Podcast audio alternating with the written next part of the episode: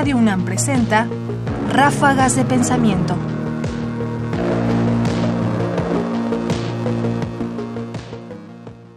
Pasado y presente de la ética. A menudo en estas ráfagas hemos recurrido al pasado para pensar cosas que ocurren en el presente.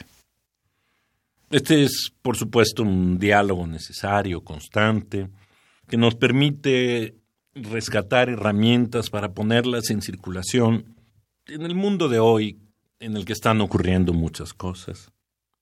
Juliana González, profesora emérita de la Facultad de Filosofía y Letras de la UNAM, ha dedicado parte de su reflexión más reciente a pensar justamente el ámbito de las técnicas y de las herramientas genómicas y neurológicas que están cambiando el mundo y la manera en que comprendemos cómo se producen las cosas.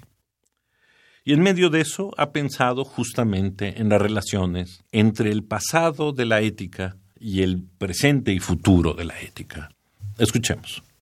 La idea es que podemos entrar al mundo de la ética por el camino de unir al pasado, al menos en nuestra tradición occidental, a los orígenes mismos de la ética en Grecia y ahí sí, en Delfos, como les había yo dicho. Pero esta es una vía hacia atrás, hacia lo originario, hacia aquello donde se inicia. Y la otra es la vía de las neurociencias, la genética, la teoría de la evolución, o sea, exactamente lo opuesto. Entrar al tema, a los problemas, por los dos caminos aparentemente antitéticos. Aparentemente se excluiría uno del otro, pero veamos que en realidad estamos hablando desde dos perspectivas, sin duda, más diferentes, no podríamos pensarlas y sin embargo hay convergencias. Sobre todo nos van a dar un tipo de sabiduría que nos permita decir, bueno, ¿y la ética hoy qué? Ráfagas de pensamiento. La reflexión del pasado es, por supuesto, una herramienta muy útil para empezar a pensar el presente. Es como refrescarse un poco, porque, por supuesto, la ética ha recorrido ya muchos siglos, de manera que volver al principio es como refrescarse un poco, para entender, sobre todo, estos avances tecnológicos que de pronto nos dejan mudos y que tenemos que comprender porque finalmente no solo comprenderlos a ellos, a las tecnologías, sino comprender lo que hacen sobre nosotros, lo que explican de nosotros, las posibilidades de transformarnos a nosotros.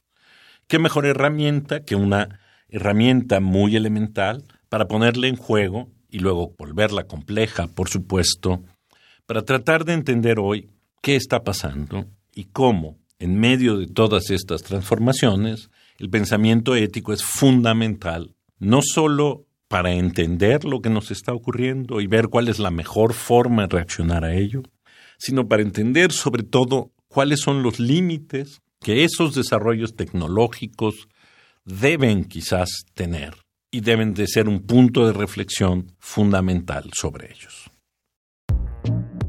Juliana González, fragmento de Ética y Naturaleza Humana, curso del ciclo Grandes Maestros, producido por Descarga Cultura UNAM, Sala Carlos Chávez, del Centro Cultural Universitario, marzo y abril del 2013.